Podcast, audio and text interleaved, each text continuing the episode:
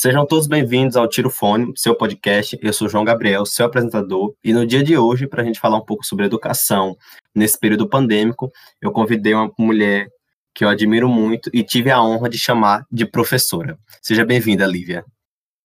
Oh, obrigada. Eu que tive a honra de chamar você de meu aluno. Boa noite, gente. Eu sou Lívia Aragão, sou professora de redação de uma escola particular aqui em Feira de Santana, mas também sou coordenadora pedagógica de uma escola pública nessa mesma cidade. Eu me graduei, é, a primeira graduação que eu fiz foi em pedagogia é, na UFES, a segunda graduação foi licenciatura em língua portuguesa. É, enveredei pelo estudo, gosto muito de estudar, adoro educação e fiz algumas pós-graduações é, nessa área de educação. Fiz o um mestrado em educação, tenho um livro publicado também na área de educação, né, que é sobre avaliação. É, está no forno mais um livro que vai sair aí para vocês, para vocês degustarem, que é sobre é, redação, é sobre como se dar bem na escrita. E estou enveredando também por um doutorado. E é com grande prazer, João, que eu estou aqui para falar com você, para falar sobre educação, para falar sobre esse processo pandêmico, como é difícil né, vivenciar toda essa pandemia, em especial para quem vive do contato humano, para quem vive com o outro sempre, o tempo todo. Então, as, as adaptações foram bem complicadas, mas estamos aqui, vencendo mais um obstáculo, mais algumas barreiras. Então, assim, né, começando assim, já agradecendo sempre, né, pelo momento. E Lívia, ela faz parte daquele, do meu estrelado grupo de professores que me incentivam a querer enveredar pelo estudo acadêmico, né, em algum momento até lecionar na minha vida, né? Mas do, a priori a gente vai fazendo outras coisas e é o que eu estou fazendo hoje aqui, né? E para iniciar essa conversa, Lívia, eu vou, vou, retornar a março de 2020, que é quando a gente inicia a pandemia. E eu queria saber para você como foi esse primeiro embate com essa transição imediata e direta, né? A gente não teve um tempo de, de transição, vamos dito de direito, a gente teve assim uma mudança rápida e instantânea para tentar suprir é, essa carga educacional, essa necessidade do ensino que a gente tem, mas eu, por fora, digo assim, ser um grande preparo né, para essa situação. É, na verdade, como eu disse anteriormente, para a gente que vive de educação o tempo todo, né, não fiz outra coisa na minha vida a não ser sala de aula ou lidar com pessoas então, é, quando em março, né, começou a, pandemia, quer dizer, começou a pandemia aqui em Feira de Santana, que foi quando as escolas para, pararam.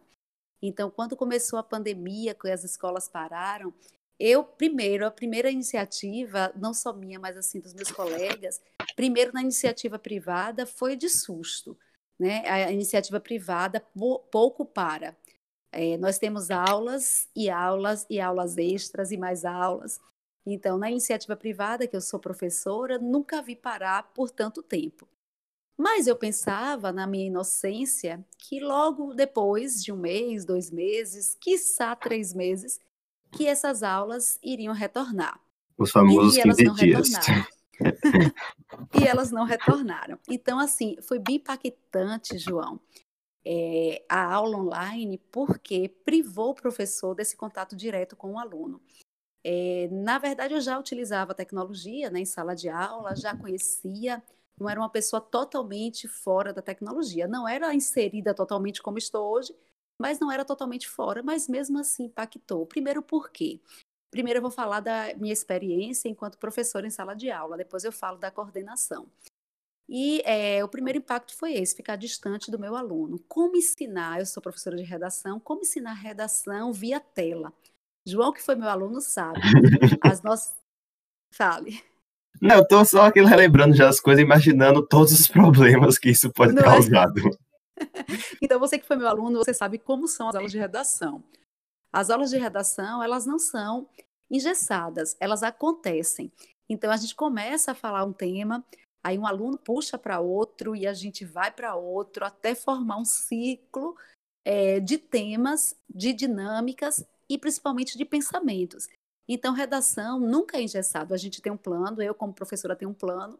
Chegando na sala de aula, os alunos vêm com tantas ideias, e quem é professor que está me ouvindo sabe o que é isso. A gente faz um plano, mas em cada sala, em cada turma, esse projeto de plano muitas vezes vai por água abaixo e que é muito bom, porque os alunos que levam você a fluir. E com a pandemia, eu passei a dar aula uma tela de computador. Né?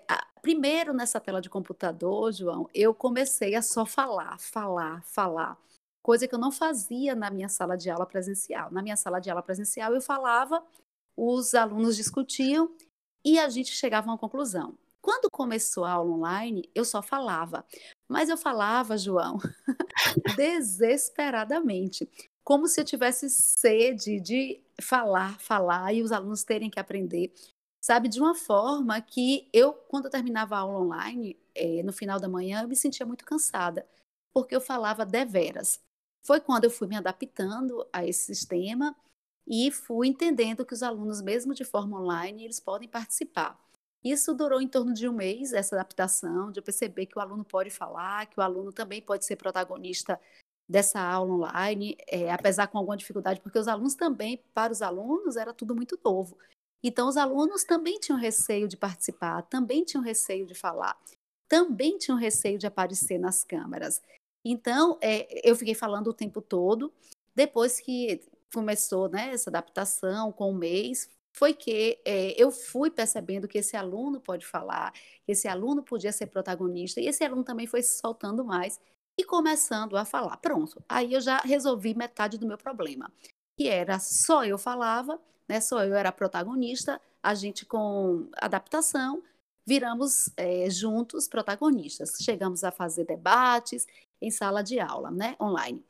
Aí o meu segundo problema era a produção de redação. Como é que esse aluno ia fazer essa produção? Como é que esse aluno ia mostrar para mim? Foi quando também surgiu a oportunidade deles mandarem redação via online, mesmo sem essa presença física de mostrar o aluno onde é que está o erro, mas a gente conseguiu, né, pelo menos a escola que eu trabalho conseguiu fazer um, um trabalho bem feito, é, caminhamos bem, e eu consegui que eles mandassem as redações é, via e-mail, consegui corrigir, mandei a devolutiva, eles não entendiam, eu fazia de novo, enfim.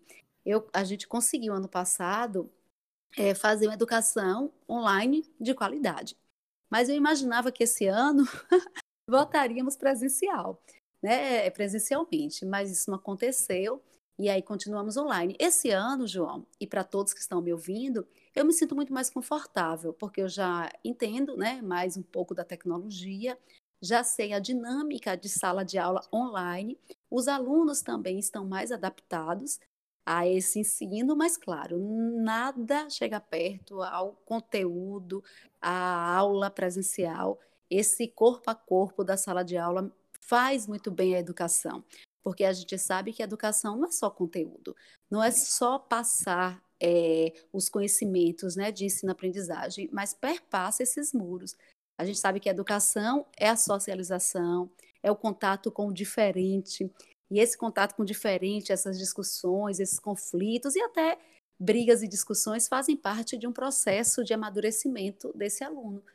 Então, é, a gente perde muita coisa com o ensino online, mas nesse processo pandêmico não tinha como fazer de outra forma.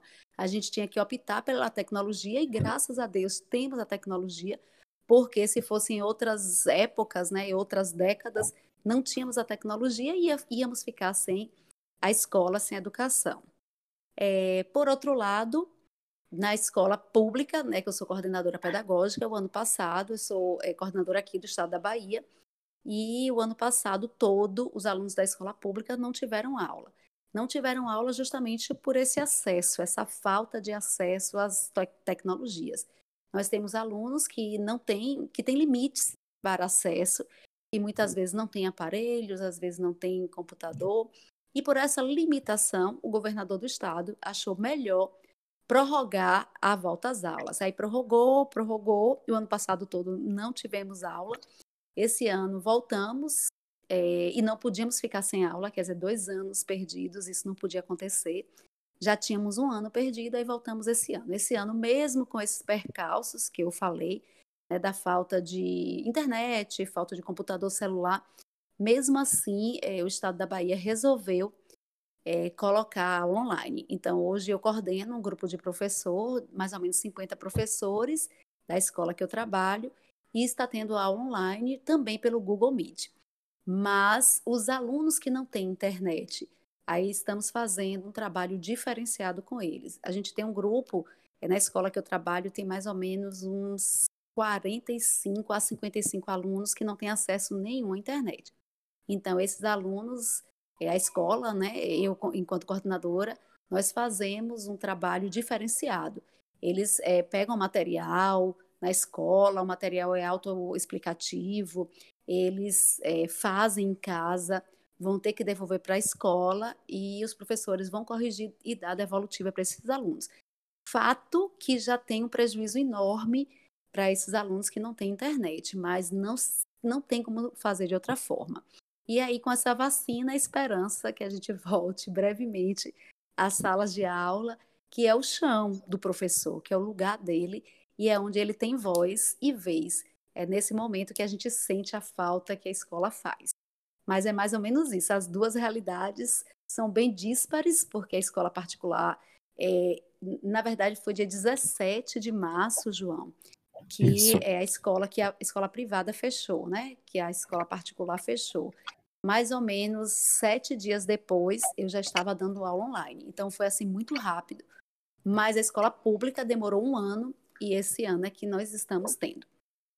É, essa discussão ela nasce na minha cabeça, né? Quando eu, retorno para a feira, eu fui para Salvador fazer faculdade na instituição privada e, como você disse, né? 17 acabou, você ainda teve sete dias. Na segunda-feira eu não tinha aula, terça-feira foi o decreto então eu lembro que na terça-feira eu saí com minha tia para a gente fazer compras para manter a casa e na quarta-feira eu já tive aula normal no EAD funcionando. E então eu fiquei preso naquela bolha de tudo está dando certo, né? Com sete dias, né? A minha irmã que é aluna de Livre, aluna da instituição, já estava normalizado e eu estava assim tudo certo no planeta Terra, é, nada de errado, tudo tá seguindo tudo bem, vai ser 15 dias e não foram 15 dias e eu retornei para a feira em abril, né, por motivos familiares, então assim, preciso ficar em casa. E arrumando quarto, né? Já tinha ali, eu acho que uns três meses eu tava fora de casa, então foi arrumar quarto, arrumar livro, arrumar não sei o quê.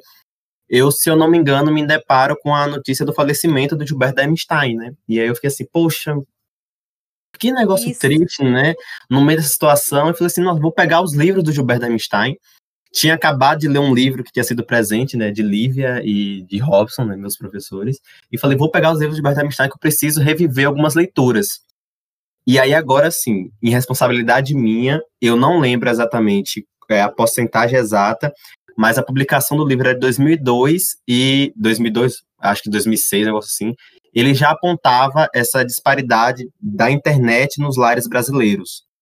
E quando eu joguei na internet rapidamente, era muito próximo, quase 15 anos depois, alguma coisa assim. E aí, recentemente, quando eu fui montar esse, esse roteiro, Lívia, é, eu me deparei com a notícia, uma matéria do G1, que informava que 40% dos estudantes da rede pública não tinham acesso a computador ou tablet. E eu pensei, gente, Isso. como funciona aí? E eu pensei, nossa, só a rede pública. E eu me deparei no ensino privado da mesma forma. Eu tive colegas que tiveram muita dificuldade é, nos primeiros meses por não ter acesso a esse material. E aí você me traz uma fala que é, o ensino público se adaptou, mudou é, para essas pessoas que não tinham acesso, né, devido às outras mazelas na sociedade. Mas eu queria saber agora como é que foi feita essa triagem, né? Como é que chegaram a esses alunos, como é que chegam a esse aluno, como é que é todo esse processo que é totalmente diferente agora do que tem sala de aula com esse aluno que está no EAD, né? Isso, é, você rememorou muito bem, né, a questão do Gilberto Einstein. É um autor que eu gosto muito, né, João? E eu, os alunos começaram a gostar também de Gilberto Einstein porque ele tem, ele tinha uma visão muito é, interessante da sociedade, porque ele passeava por vários polos. Ele não ficava apenas em um polo, ele passeava por várias questões, inclusive das desigualdades. E como você disse, ele já preconizou muito antes da pandemia essa desigualdade tecnológica que vem há anos. Agora se intensificou porque todos precisam dela, principalmente para estudar, né? Para outros ramos também, mas para a educação agora, porque a gente está falando sobre isso. E é, na escola pública foi protelado por um ano. Né? Alguns estados tentaram é, fazer a volta da escola, mas sem sucesso. A, o vírus atacou os alunos, porque um passou para outro. A gente sabe que na escola tem aglomeração, numa sala de aula tem 40, 45 alunos, então não tem como é, ter esse afastamento, fazer esse afastamento, mas tem recreio, tem lanche. Então a gente sabe que na escola é muito difícil esse afastamento. Algumas escolas no país conseguiram voltar, mas sem sucesso. O estado da Bahia não quis arriscar, que eu achei muito prudente não arriscar essa volta às aulas. E online eles pensaram bem depois. Eles foram, eles passaram, na verdade, João, um ano pensando como fazer essa educação online. E assim, quando é, voltamos, né, quando começamos 2021, eles pensaram no Google Meet, porque é o acesso mais interessante para os alunos. É, os alunos que têm internet estão entrando, estão tendo aula, mas assim, com algumas limitações, porque muitos têm é, internet limitada. Então, às vezes está no meio da aula, essa internet cai, às vezes não dá para assistir a aula toda. Tem essa é, questão. E para os alunos que não têm internet, foi o próprio Estado que criou é, as trilhas da aprendizagem. Essas trilhas da aprendizagem, elas foram feitas no ano de 2020, praticamente todo, que foram professores do próprio Estado que quiseram participar desse projeto e fizeram essas trilhas. Essas trilhas, elas têm um encaminhamento autoexplicativo, como eu disse, então, o aluno pega, ele sabe mais ou menos aonde o professor queria chegar. Então, tem leitura de imagens, tem exercícios, tem um material científico, mas também sabemos que esses alunos que não têm internet, ou até os que têm, para eles estudarem sozinhos, é muito difícil. Né? A gente sabe que essas trilhas, elas servem como um aporte, mas nunca vai substituir a presença do professor, nunca vai substituir aquele tira dúvidas é, que é tão essencial para a aprendizagem do aluno, seja ele com internet ou sem. E esses alunos sem internet, eles estão pegando na escola, e depois que o professor corrigir, porque a gente ainda está em processo, ainda vai terminar o primeiro, a primeira unidade, esses alunos vão devolver, os professores vão corrigir. Nessa correção é que se surgirem dúvidas, a, a gente está implantando um sistema para que o professor tire essas dúvidas presencialmente a grupos de cinco alunos. Mas ainda assim é um pensamento futuro que a gente não sabe se vai dar certo. Primeiro, muitos pais estão temerosos de mandarem os filhos para a escola, e eu acho também procedente isso. É, segundo, a escola, a gente pede para ir cinco alunos, mas a ânsia de voltar é muito grande. E a gente fica com muito medo que ao invés de cinco, apareça dez de vez, porque você sabe, na escola Marca um, fala com um amigo, vai também é e pronto. É um lugar, é um lugar maravilhoso para você ter amigos e compartilhar experiências. Então, a gente sabe que a gente chama cinco, dos cinco aparecem é, mais uns cinco, e o amigo diz, ó, oh, eu estou indo, e aí marca o encontro, então os pais já podam isso em função desse contato e o vírus cada vez mais, né, em Feira de Santana, por exemplo, aumentando, né, a pandemia, hospitais lotados, então, é responsável, é muito responsável os pais não deixarem mesmo esses alunos irem cumprir essa tarefa. Então, por enquanto, eles estão fazendo em casa e essa desigualdade é gritante, como você disse, né? É, já sabemos disso há, muitos, há muitas décadas, mas com a pandemia parece que tudo ficou mais claro, os holofotes acenderam-se para a educação e a gente percebe o quão difícil é essa desigualdade desigualdade na educação brasileira e em especial que a gente está comentando sobre a educação em Feira de Santana. É, você traz, na sua fala, é uma coisa muito preocupante que foi para mim no ano de 2020, que foi a interrupção do ensino na, na rede pública. E o início do ano começou, a internet borbulha ali algumas coisas e, por uma medida de segurança minha, eu estava evitando notícias até o momento que eu tivesse que retornar às aulas da faculdade, como eu faço jornalismo, até o momento ali para é, essa alienação me blindar mesmo do mundo. E esse início de ano eu perdi muita coisa. E eu queria agora perguntar, Lívia, o que aconteceu com o ano 2020? Né? Os alunos que perderam esse ano, que tiveram esse ano interrompido, o que aconteceu com eles, o que vai ser para eles, é qual vai ser a solução que vai acontecer aí? vai ser dado esse problema? Uhum. É, para os alunos da escola privada, tá tudo ok, né? Eles fizeram online, mas fizeram o ano de 2020. É, tivemos é, o Enem, né? O Enem foi mantido, apesar de mudança de data, mas foi mantido mesmo em um ano pandêmico. E os alunos da rede particular conseguiram êxito. Nós conseguimos é, muitas aprovações, os alunos tiraram notas altas, já da escola pública não teve aula durante o ano. Então, esses alunos nós não sabíamos de verdade, João e aos ouvintes. A gente não sabia exatamente onde esses meninos estavam. É, nós tínhamos notícias, por exemplo, que muitos dos alunos do segundo e terceiro e até primeiro ano conseguiram empregos, assim, empregos informais, é, emprego em alguma loja. Alguns conseguiram é, fazer né, esse percurso, sair da escola, né, porque eles já não estavam na escola, e ficaram empregados por um período. E outros tantos a gente não tem, não tivemos notícias. Esse ano, quando a gente volta, né, então o estado da Bahia, porque isso não é uma iniciativa minha, todas as escolas em feira de Santana na Bahia, elas estão agindo assim. É, é, no Brasil, cada estado teve autonomia para adaptar o seu currículo. E no estado da Bahia foi da seguinte forma: aqui nós é, adaptamos o currículo é, que mostrou que o aluno poderia, em 2021, fazer dois anos em um. Então, é o Continuum Currículo, é o nome desse é, novo sistema para 2021, que esse currículo contínuo ele é aplicado em épocas de guerra, pandemias, ou algo que foge totalmente daquele ano letivo normalizado. E como seria isso e como está acontecendo? Então, o aluno que era primeiro ano no passado, ele voltou esse ano no primeiro ano. Ele começou, nós começamos as aulas agora, né, final de fevereiro, começo de março, e eles começaram no primeiro ano. Então, o aluno do primeiro voltou em 2021 no primeiro ano. Ele vai estudar no primeiro ano, de março até junho, nessa série. Quando chegar a partir de julho, ele já passa automaticamente para o segundo ano, ou seja, nós estamos fazendo dois anos em um. Então, a partir de julho, agosto, finalzinho de julho, ele entra para o segundo ano, nesse exemplo que eu dei, e até dezembro ele faz o segundo ano.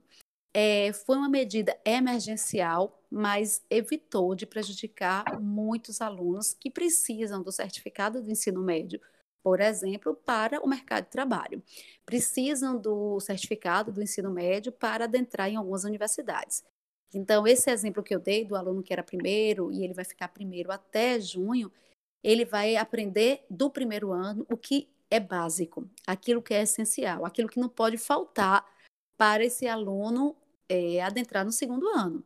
Então, de março até junho, ele finalzinho de fevereiro até junho, ele vai aprender, né, ele está aprendendo conteúdos altamente essenciais. Aqueles outros conteúdos, esses infelizmente nós já perdemos, que foi do ano passado. Nós perdemos e não tem como resgatar, a não ser que o aluno queira sozinho fazer esse percurso. E a partir de julho, esse aluno vai começar a estudar também conteúdos extremamente básicos do segundo ano até dezembro, para que no ano que vem, 2022, esse é exemplo que eu dei desse aluno, ele comece o terceiro ano com todos os conteúdos e nas aulas presenciais, que é o que a gente sonha, almeja e deseja. E deseja com tanto com tanta com desejo do coração, né? Não é? É isso mesmo.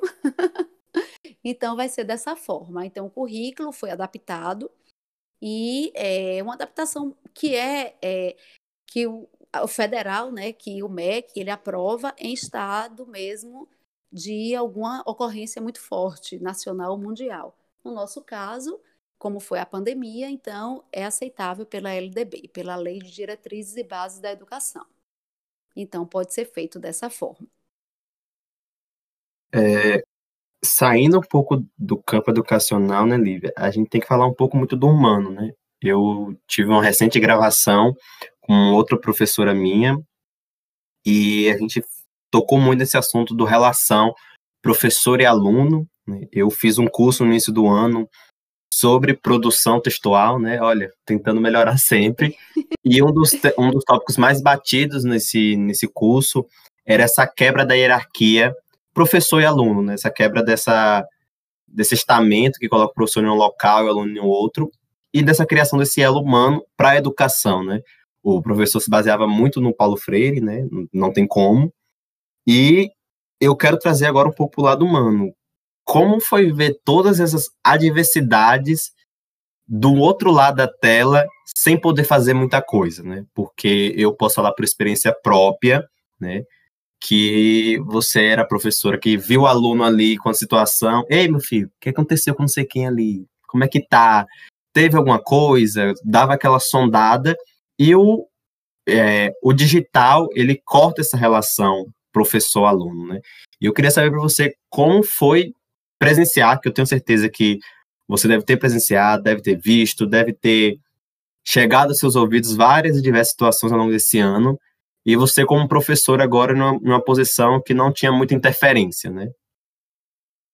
Pois é, João, foi uma situação extasiante, uma, é, uma situação e uma sensação de impotência terrível.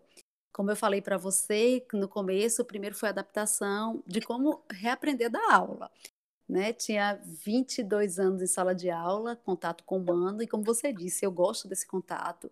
Então, é exatamente como ele está dizendo aqui, viu, gente? É, eu vejo um aluno chorando e pergunto, gente, o que foi que aconteceu? Vejo um aluno muito triste e digo, vem cá, vamos conversar. Com muita dificuldade. Então, a gente que é educador é um pouco também de psicólogo. É claro que eu não sou o psicólogo formado, mas a gente tenta descobrir para depois encaminhar nas instituições que eu trabalho, tanto na particular. Na pública, assim, a gente faz alguns encaminhamentos, mas na particular tem um, um psicopedagogo na escola, tem psicólogo. Então, o professor, ele capta e ele manda para esses profissionais. E eu era um dessas professoras que fazia essa capta, captação. João me conhece muito, a irmã também, e sabe desse meu lado sensível, de perceber o aluno, o, o ser humano, né, que está por, por trás desse aluno, e fazer esses encaminhamentos. Então, a minha sensação de impotência foi grande. No começo, né, em março, abril, como eu estava me adaptando, então é, a questão emocional, a questão do outro, eu é, me perdi um pouco nisso, porque eu só queria dar aula, como eu disse, aula expositiva, e eu queria que esse meu aluno aprendesse, mesmo com tantos problemas na pandemia. Então, a, meu foco foi esse. Depois da adaptação, como eu disse, né, que passou mais ou menos um mês, foi que a gente começou a interagir. Nessa interação, é, foi que eu percebi alguns alunos também se soltando mesmo de forma online. E isso foi muito positivo, primeiro falando da escola particular, depois eu falo um pouco da escola pública. E aí eles começaram a se soltar mais, a falar, eles começaram a falar da vida deles, do emocional. E assim, eu sei que minha ajuda foi é, ínfima, foi pequena, mas em compensação foi ajuda. E a gente sabe que toda ajuda é válida. Então, por exemplo, é, tiveram alunos que falaram: Pro, eu estou sofrendo de problemas psicológicos porque eu estou preso em casa, não estou vendo meus amigos. Né? Então, eu falei: será que eu sirvo para conversar, mesmo que online? Aí, pronto, esses alunos mandavam mensagem no WhatsApp, a gente conversava e isso minimizava um pouco a dor dele.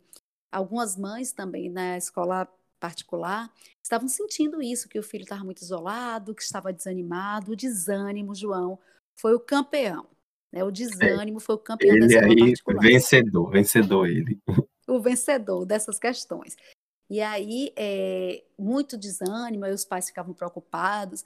A escola fez várias reuniões né, para mostrar como voltar esse ânimo.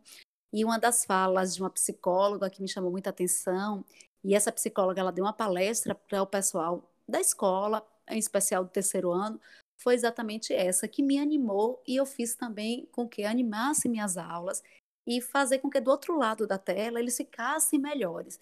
Foi justamente isso. Gente, dá para mudar a pandemia? Não. Ou a gente se adapta da melhor forma, ou a gente vai sofrer o tempo todo. E assim a gente acordou, porque hoje está muito mais fácil a gente entender isso, mas na época que a gente queria, meu Deus, a pandemia tem que acabar, não é possível. A gente vai ficar preso, é todo mundo na mesma casa e a gente não vai sair para nada. Então, toda essa tensão, ela chamou é, a atenção de todo mundo falando: gente, não dá para mudar. Você que precisa se adaptar. E pronto, esse foi a chave do segredo dessa questão da adaptação. E aí eu fiz o meu papel, né? É, como eu fa é, faço o tempo todo as aulas reflexivas, então eu pegava é, João, os temas assim mais interessantes para, para essa discussão humana. Então a gente discutiu, apesar de ser online, mas a gente discutiu muito Gilberto Amistai. A, a discussão de Gilberto da Amistai foi muito profícua, foi muito interessante. É, nós debatemos os assuntos, voltamos ao pessoal. É, aí o tema do Enem vai problemas psicológicos, né? E os estigmas. Muito certeiro ele. Não é? Foi assim em cima de tudo isso. E eles, é, agora mesmo, nós já começamos esse ano falando desse tema, e você precisa ver como eles se abriram. E o se abrir já é uma porta de entrada, pelo menos para o professor, para mim, conhecê-los e tentar ajudá-los, principalmente fazer encaminhamentos com psicólogos e psicopedagogos. Então, é, quando a gente começou a discutir os problemas psicológicos, uma aluna me disse, Pro, a senhora não imagina a ansiedade que eu estava. Eu estava tão ansiosa que quando eu peguei a prova do Enem, eu vi o tema, só chorava. Ela não conseguiu fazer a prova porque o tema era para ela. Então, eles começaram a se soltar, começaram a falar. E esse ano, é, tanto eu quanto os alunos, nós estamos mais soltos nesse sentido de falar um pouco do pessoal. É, nós começamos, os professores, a mostrar nossa casa, a mostrar nossa vida, a mostrar. Isso é bem interessante, porque eles veem que nós somos pessoas assim como eles, que temos problemas, que estamos. Que estão passando pandemia. pela própria pandemia também, né? Exato, porque até parece que não, né? Parece que não, porque o, o, aluno ele olha o professor como um ser, um ser diferente. Então muitos deles falam, inalcançável, ah, blindado. Não é isso? Quando eu mostro o meu gato para os meus alunos, eles adoram, como se, ah, Pro também é humana. Então a gente tentou humanizar, e você sabe que a escola que eu trabalho ganha com isso muito, porque ela é muito humana. Os professores têm essa característica, você falou de mim, mas tem outros também que são assim. Muitos, né, outros se, muitos. Não é? Que se preocupa com o outro, que visualiza o outro como realmente ser humano que deve ser. Porque não tem nada melhor do que é, a educação é, humanística. E você falou muito bem de Paulo Freire, e Paulo Freire traz essa perspectiva. É, Paulo Freire, inclusive, diz, né? Eu me movo como gente porque eu me movo como professor. Eu me movo como professor porque, antes de tudo, eu sou gente. Então, veja que ele mostra né, que a gente, por ser, é, nós somos seres humanos, e por sermos assim, temos que mudar, pelo menos, aqueles alunos que têm algum problema psicológico, psiquiátrico. Na escola pública, nós tivemos um afastamento completo desses alunos. Né? Como nós não estávamos tendo esse contato, então é, eles procuraram é, outras saídas. As saídas foi realmente essa de procurar emprego, de trabalhar fora. É, alguns sofreram sim com problemas psicológicos sérios, estão em tratamento ainda. Esse ano estamos resgatando, fizemos algumas reuniões, mas, assim, com certeza, na escola pública fica muito a desejar essa parte humana e de apoio psicológico e psiquiátrico, coisa que na escola particular a gente consegue com mais veemência, né? Porque a gente tem todo o aporte. Na escola pública houve afastamento físico e agora, voltando online, ainda estamos começando a detectar quem está com problema, quem não está com problema, quem consegue ajudar o outro, qual é o colega que pode ajudar o outro nessa perspectiva. Muitos alunos entraram em depressão, ansiedade, enfim, ficou mais difícil e a gente está resgatando isso agora. Estamos no começo da escola pública ainda. É, uma das primeiras grandes mudanças na, na, faculdade, né, Lívia, quando eu, eu entrei na faculdade, era a história dos professores, né? Tô lá, acabou o primeiro é. semestre, e eu bem assim, tá, acabou, né? Esse professor não vai ser mais meu professor. Então, aqueles quatro, cinco meses de adaptação, de você compreender o professor, eu que sou uma é. pessoa que compreendo como funciona toda a didática do professor, para conseguir me encaixar ali, tirar o melhor, fiquei assim, agora que eu aprendi, e aí começa o segundo semestre, novos professores, não sei o quê, e eu fiquei naquela sensação de estar tá perdido, né? E eu lembro que era uma das falas muito recorrentes dos professores dentro do colégio, era que universidade não é escola. O professor é. ele pode tentar lhe ajudar, mas ele tem outras demandas. E eu me peguei em vários momentos assim, nossa, o que é que eu vou fazer aqui agora? E foi o momento que eu comecei a escutar que não era a única aula que eu tinha aqui em casa, que minha irmã também estava em outras aulas. E eu fiz isso em diversos momentos, continuo fazendo em diversos momentos, que é parar às vezes o que eu estou fazendo e sentar ao lado de Bianca e escutar a aula do professor dela. escutar você falando, dando bom dia para cá, bom dia para lá, e hoje tirar aula de Lívia. Eu acho que ano passado até sua aula era no começo da semana, e eu falei, gente, acordou. Sei que o dia começou, que Lívia tá aqui dando bom dia, bom dia, bom dia. Então, é buscar esse o conhecido, né? Porque a gente estava trancado em casa. Eu estava numa turma, eu conheço, Lívia, acho que quatro, cinco pessoas da minha faculdade, que eu sou amigo. Né? Professor, eu tenho consegui criar uma relação com alguns alunos, mas é isso, uma relação muito profissional até, né? E eu falei assim, gente, tô, tô perdido aqui. E aí, Bianca abre o microfone e é uma aula de Paulo Rossi fazendo gaiatice. É você dando vários bons dias, segunda-feira de manhã. Gente, que alegria é essa, gente? Como é que tá esse negócio? É alguém fazendo contando uma piada, é alguém discutindo. E aí, esse buscar esse conforto, né? Eu falei, cara, como como faz, faz falta, né, é, entre os nossos amigos e seus ex-alunos, foi uma coisa que a gente falou muito e eu não imaginava com certeza. Eu acho que o período pandêmico, ele é, acirrou isso, mas que eu sentiria tanta falta do colégio, né, que seria tanta falta. Eu falei, gente, como que, como é que pode? Porque eu imaginava, um momento desse aqui, a gente estaria fazendo um negócio X desse na aula de não sei quem a gente estaria fazendo isso com a não sei quem ali. Esse tema aqui, ah, não, isso aqui a gente ia falar na aula de redação com certeza, a gente ia fazer um negócio aqui. É, essa notícia, Bruno ia falar essa notícia aqui uma semana. E, no, e na faculdade eu tava assim, nossa, não tem ninguém assim. E eu fiquei muito feliz e muito preocupado ao mesmo tempo, né, com Bianca. Bianca tem várias inseguranças aqui, desculpa, Bianca. Dentro do ensino, ela, eu vou fazer o EAD, como é que eu vou fazer redação? Vou aprender redação. E eu falei, pronto, lascou. Mas, é para entrar na próxima pergunta, né, que é esse prejuízo, né? Tanto nesse lado da relação, a escola é um lugar de socialização, de construção. Na faculdade a gente chama de network, né? Mas é esse espaço de construção social, mas também tem esse lado educacional. A gente tem uma grande, a gente tem para principalmente para o público, né? Que eu acho que eu, eu quero focar aqui agora, já que foi visível que no particular, com mais com as adversidades que tivemos, é, tivemos muito bons resultados, que eu fiquei muito chocado, eu fiquei assim, gente, eles conseguiram, eu fiquei assim, nossa, que eu fiquei assim, e eu tenho essa mania, né, ficar feliz pelos outros sem nem conhecer a pessoa. E aí eu passei lá, que bom. dias no, nos seus stories, nossa, 980, 940, 920, Gente, eles conseguiram tirar desse, desse processo todo isso, porque eu falei, eu seria um completo fracassado no EAD. Aí eu, eu estaria alinhado com todo esse processo. Eu falei, eles conseguiram é, é. tirar um proveito, né? Aproveitar o máximo dessa situação, mas do outro lado da nossa moeda, a gente tem o que a gente já comentou antes, pessoas que não conseguiram isso, não tiveram acesso a essa educação nesse período. Isso.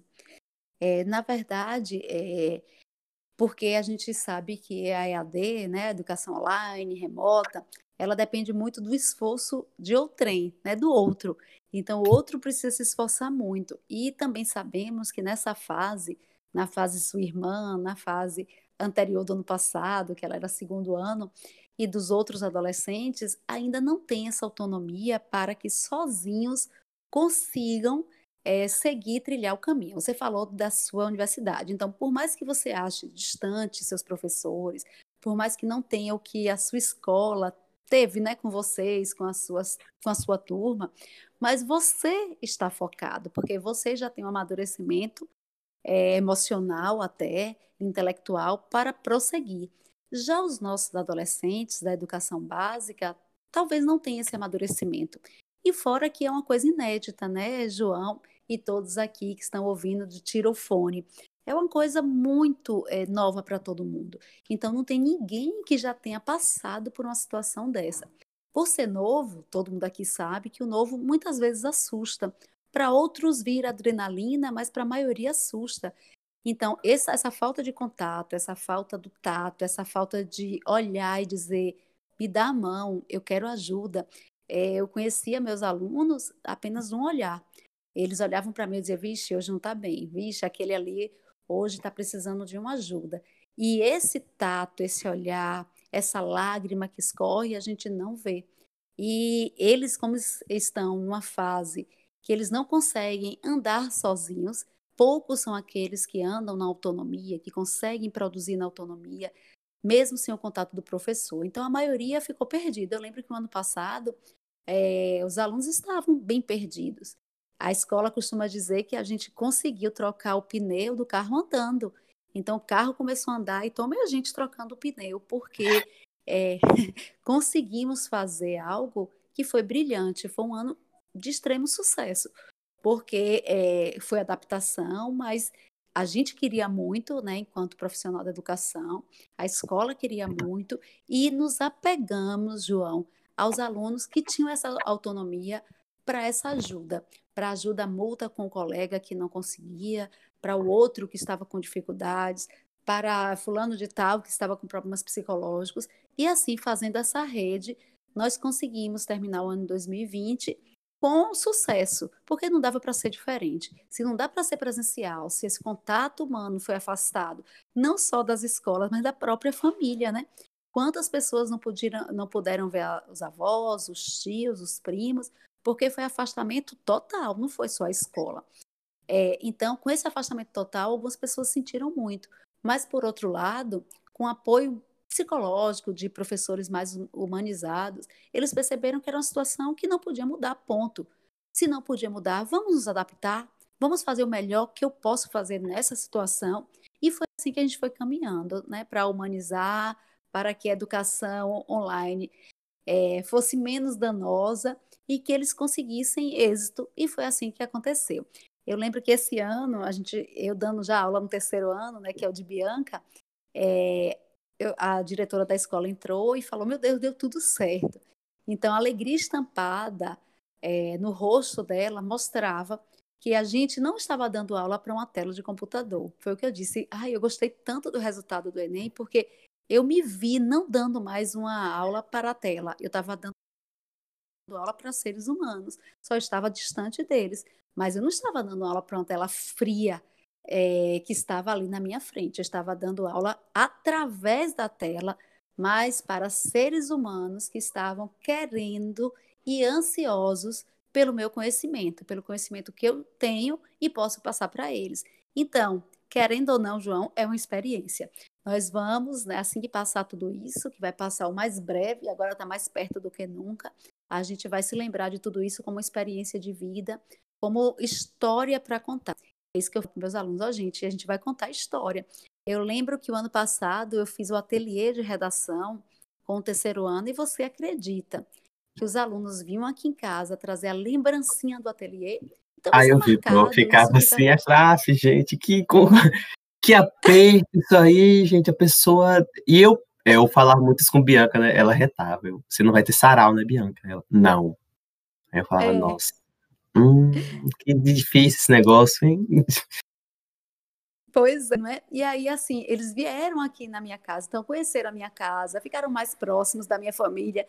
Então, veja, a gente vai ter muita história para contar. E é isso que vale. A gente tem que fazer de todo esse processo, que não é um processo só meu, não é só nosso, é mundial, como um degrau mesmo para a gente subir mais uma etapa da vida e aprender com essas questões, com essas pedras no caminho e vamos transformar todas essas pedras no nosso castelo. E a partir disso construir mesmo é, ou um ensino básico melhor, uma sociedade melhor, ou seres humanos melhores. Né? Eu acredito muito nisso. É, para a gente finalizar, Lívia, eu vou. Ah, vai ser um pouco até mais descontraído para mim, porque foi um dos temas que a gente trabalhou lá em 2019 e que acho que um dos únicos poucos temas que a gente trabalhou na escola que eu não tinha uma visão parcial, imparcial, né? Que era o homeschool. Né? A gente trabalha, a gente trouxe esse tema à discussão em 2019, que era e aí o EAD, e esse ensino Foi em mesmo. casa, não sei o que, que isso aqui. E na época tinha muita coisa, a gente fez várias. Eu tive que ler horrores porque na minha cabeça não entrava essa história de ensino em casa, esse negócio de EAD. Eu entendo a necessidade do EAD em diversas realidades, principalmente no Brasil, mas esse negócio de ensino em casa, eu ficava assim, não, não pode, não é, e livre. A gente tem que fazer um texto que não seja parcial, tem que ser um negócio didático, não é assim, não e pronto. E eu fiquei ali, não, esse negócio é um absurdo, não quero fazer isso. E ano passado, me peguei nesse momento rindo, eu não me lembro agora qual foi o primeiro veículo a noticiar, que eram grupos de pais, né, e agora, principalmente no início do ano, fazendo passeatas, carreatas, manifestos, pedindo para que os filhos voltassem para casa porque não aguentavam mais os filhos em casa. E eu falei assim, gente, mas assim. E é, vale fazer a ligação agora aqui, ligado ao mesmo grupo político que estava em 2019 é, propagando esse, esse ensino em casa domiciliar com medo de uma desse fantasma de uma doutrinização que eu nunca entendi, compreendi, mas agora eram os mesmos grupos pedindo que os filhos retornassem para a escola de qualquer jeito, a trancos e barrancos. E eu fiquei, tá, gente, mas não eram vocês que eram a favor disso, não eram vocês que queriam isso. E a pergunta é: existe futuro para o EAD pós a pandemia? Existe futuro para essa ideia desse ensino domiciliar pós esse período pandêmico? A sua analogia foi perfeita. Eu lembrei exatamente dessa questão do ensino domiciliar. Você falando aí, eu rememorando aqui. Perfeita a sua analogia, João. E para todos que estão ouvindo aqui, tira o fone, é interessante é, a gente mostrar como a, algumas pessoas apoiam sem conhecer. Né? Então, essas pessoas que apoiavam o ensino domiciliar não faziam ideia do que é ensinar em casa. Porque é, o, o ensino online ainda tem o professor. Os pais só ficam como aporte, ensinando, ajudando, tentando. Se o ensino fosse domiciliar, o próprio pai, o próprio, a própria mãe ou responsável iam dar aula. Então, a gente reconhece que muitas pessoas apoiam sem o mínimo de conhecimento. Costumo dizer nas minhas aulas que fala, defenda, mas defenda além do que vocês conhecem. Não defenda o que você ouviu falar, o que alguém te disse, mas leia, veja os argumentos, procure questões científicas para a defesa. Então, é como você disse, né, o mesmo grupo que estava defendendo o ensino domiciliar agora está pedindo encarecidamente para que a escola volte, para que os filhos voltem para o âmbito é, escolar. É, na verdade, é, o ensino, como a pergunta que você fez, né, se o ensino é, online, se ele tem futuro, mesmo que a gente volte. Na verdade, João, a escola nunca vai voltar a mesma. Isso é fato e já estamos discutindo isso em reuniões pedagógicas, em reuniões com a, a direção, coordenação, professores nas escolas, tanto públicas quanto particulares. Então, a escola não volta a mesma. Mas, em contrapartida, para os profissionais de educação, para nós docentes, é uma alegria imensurável perceber que tanto essa educação é, familiar, educação domiciliar, as famílias não querem, quanto os vídeos assistidos por milhares de alunos, é, eles estão percebendo que esses vídeos na internet não dão conta do que realmente é um professor na sala de aula. Eu lembro muito bem que quando a gente estava presencialmente, muitos alunos falavam: Ah, Pro, eu não estou aprendendo agora, mas eu vou assistir a um vídeo na internet e vou aprender. Hoje, o mundo está entendendo que a figura do professor, e eu fico muito honrada em falar isso, que a figura do professor em sala de aula é de extrema importância. Então, assim, a escola não vai voltar a mesma, mas não vai voltar a mesma principalmente porque a sociedade está reconhecendo o poder que nós temos. O poder de estar em sala de aula com os alunos, que não é em pouco número, e mesmo assim nós conseguimos dinamizar a educação e fazer com que esses alunos aprendam. É, o que eu acredito é que a educação presencial ela vai ter muito da online. A gente vai, com certeza, usar mais vídeos, usar, é, tirar dúvidas online, é, fazer simulados online, vai economizar muito papel. A questão dos livros serão livros mais digitais, módulos digitais, para evitar o peso, por exemplo, dessa labuta que é levar módulo e livro para a escola, que isso dava até problemas de saúde. Então, algumas questões a escola com certeza vai abarcar como algo positivo trouxe dessa pandemia, dessa aula online. Mas o que fica mais como legado é que a presença do professor em sala de aula é imprescindível e que a sociedade, né, que os pais, em especial os pais, porque eles estão acompanhando muito de perto as aulas, eles estão percebendo que o professor ele faz a diferença e não é qualquer pessoa que pode ser professor. A pessoa para ser professor precisa entrar numa academia, precisa estudar muito, precisa investir nos estudos para que seja um docente que tenha valorização via ensino básico, superior, seja lá qual é o nível. Então, é, para resumir a tua pergunta, são dois é, vieses. O primeiro viés é justamente que a escola vai se utilizar, sim, de algumas ferramentas online para acrescentar na presencial. E segundo viés é a questão da fundamentação e da importância do professor, que a sociedade começa a enxergar com um olhar mais é, carinhoso e respeitoso, e, e, sobretudo respeitoso para com o profissional da, o profissional da educação, o professor. Eu, eu espero que de fato tenha essa visão de respeito e de valorização, né? Porque uma das minhas opções de futuro é ser professor, né? Então, assim, eu preciso que tenha uma certa mudança no cenário brasileiro, principalmente, eu acho, na, da educação. E eu acho que a pandemia ela evidenciou muito a, a importância dessa figura é, do professor em sala de aula, né?